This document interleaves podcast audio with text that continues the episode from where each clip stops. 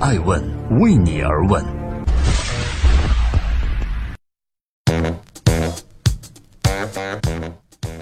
二零一八年的六月十三号，星期三，爱问人物创新创富。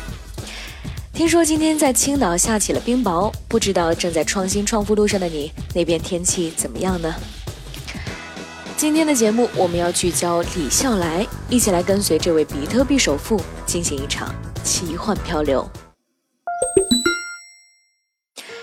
一个为 EOS 喊单的比特币首富，还欠着别人的三万个比特币。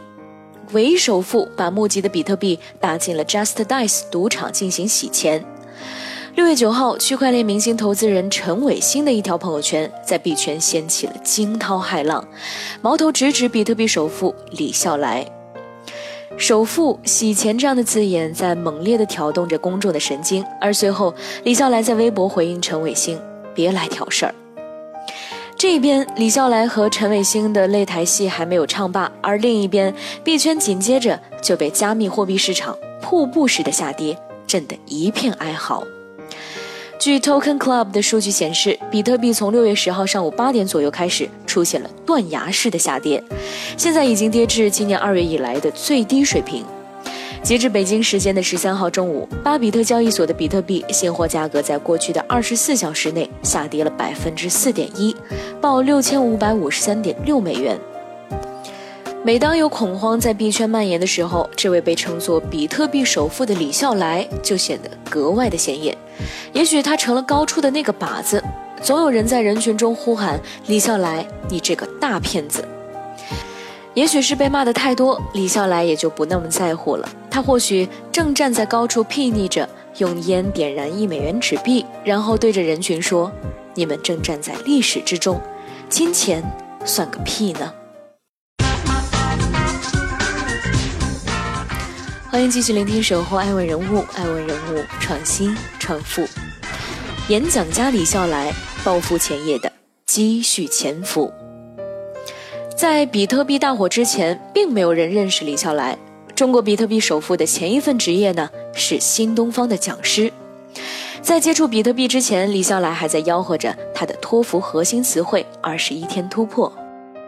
拉李笑来进入新东方的人，正是他的发小罗永浩。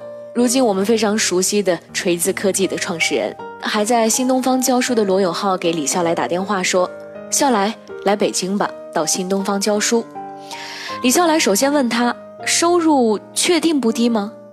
老罗回答：“放心，以你的口才，肯定没问题。”事实也证明，李笑来的口才确实非常出众。他的第一节课就爆满了，学生们听得很嗨，鼓掌超过了两分钟，很多人还拍桌子表示兴奋。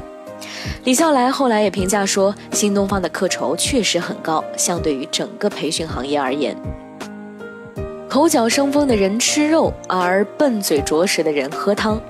新东方这个神奇的地方，不仅培养出了讲师，还培养了口才卓越的演讲家和无惧无畏的跨界者。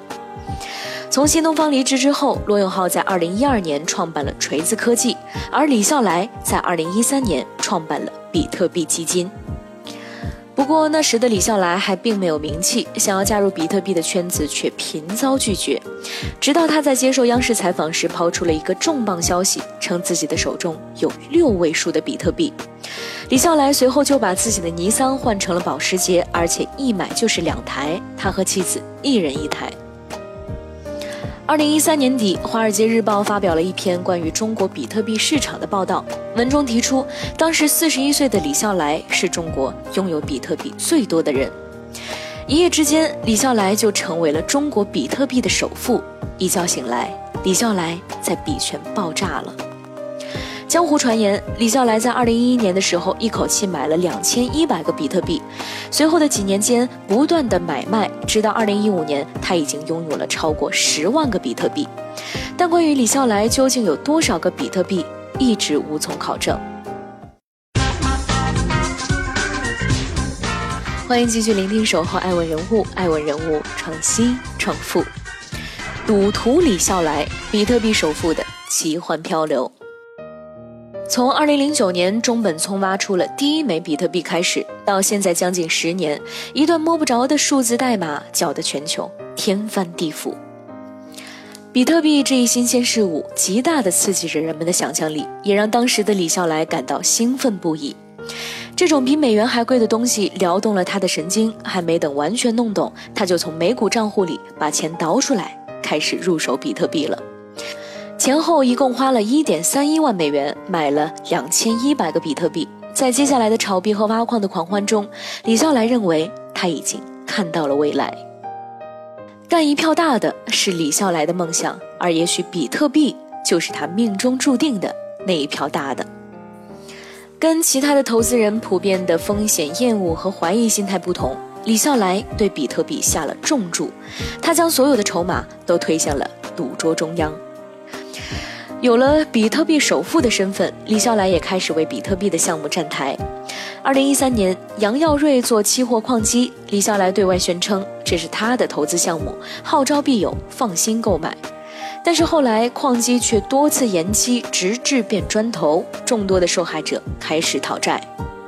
杨耀瑞跑路的第二年，李笑来再次为赵东的 T 级矿机站台，并且明言早知道赵东要做矿机，就不会有去年杨耀瑞的事儿了。结果没过多久，赵东的项目也面临停摆。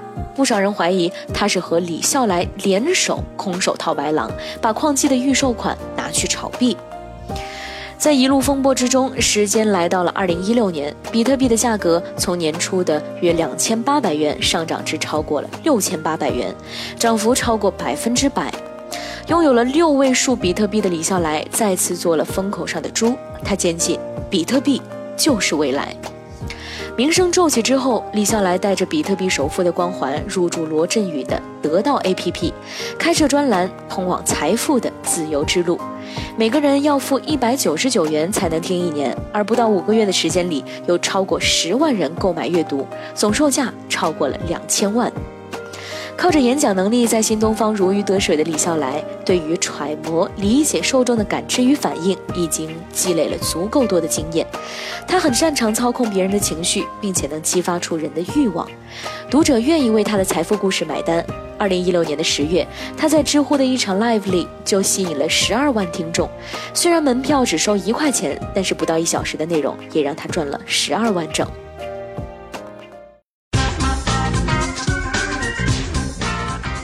欢迎继续聆听《守候爱问人物》，爱问人物创新创富，疯狂者李笑来，信仰者的割韭菜记。比特币的信仰者说，比特币就是未来世界的黄金，早上车早好。但是投机者很明白，挑战法币权威的虚拟货币迟早会被驯服，炒币得来的财富不会持久，趁着能炒就赶紧炒。信仰者和投机者虽然理念不同，但是殊途同归。他们共同掀起了 ICO 的狂潮。巨浪袭来，李笑来一跃跳入水中，随着浪潮而起，他斩获了 ICO 的第一波收益。二零一七年的六月底，李笑来的第一个 ICO 项目 EOS 白皮书问世，而这个项目则是 ICO 名声大噪的时点之一。李笑来嘴上说信仰，但是身体却很投机。EOS 代币在上线短短五天内融到了1.85亿美元。二零一七年的七月二号，EOS 的整体市值达到了将近五十亿美元，有人称它为价值五十亿美元的空气。但是 EOSB 在七月三号达到最高点三十六点五八元之后，便开始一路下挫。到八月二十九号，EOSB 的成交价跌至八点七四元，相比最高点暴跌了百分之七十六。在 EOS 融资的短短几天之后，七月十号，李笑来宣布了另一个更具争议的 ICO 项目，Press One。此项目甚至连白皮书都没做，仅凭官网的发售通知就发售了二百二十亿的 Press One B，，其中有一百亿枚通过众筹完成，价值两亿美金。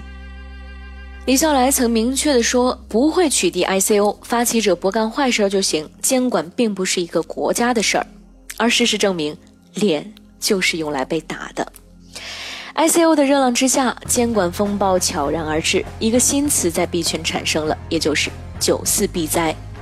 二零一七年的九月四号，央行等七部委联合发布关于防范代币发行融资风险公告，明确规定 ICO 属于非法融资行为。覆巢之下安有完卵？ICO 变成了烫手的山芋，谁也不想沾手，就连李笑来也开始撇清自己与 ICO 的关系。他亲自参与的 ICO 项目，EOS 发布公告，李笑来与 EOS 项目无关，并非项目的联合创始人、董事或高级成员。李笑来的退场自保引来冷嘲热讽。创富神话 ICO 也被斥为庞氏骗局，曾经的信仰者自然也就成了旁人眼中的投机者。有人说，李笑来是借着名声变现，比特币首富不过是一场成功的自我营销罢了。拥有六位数的比特币，欠下三万个 BTC，谜一样的币圈活着一个谜一样的李笑来。如果李笑来是比特币舞台上的演员，台下可能早已是嘘声一片。但是无论如何，李笑来依然站在舞台中心。在年少打架斗殴的时候，李笑来就明白了一个道理：要找一块合适的石头揣在兜里，然后他反复练习一个阳光灿烂的笑容，这样别人就不知道他何时会扔出那块石头了。赞美、辱骂、诋毁、声援，风暴眼中一片安静，李笑来仍然在兜里揣着一块石头，笑得灿烂。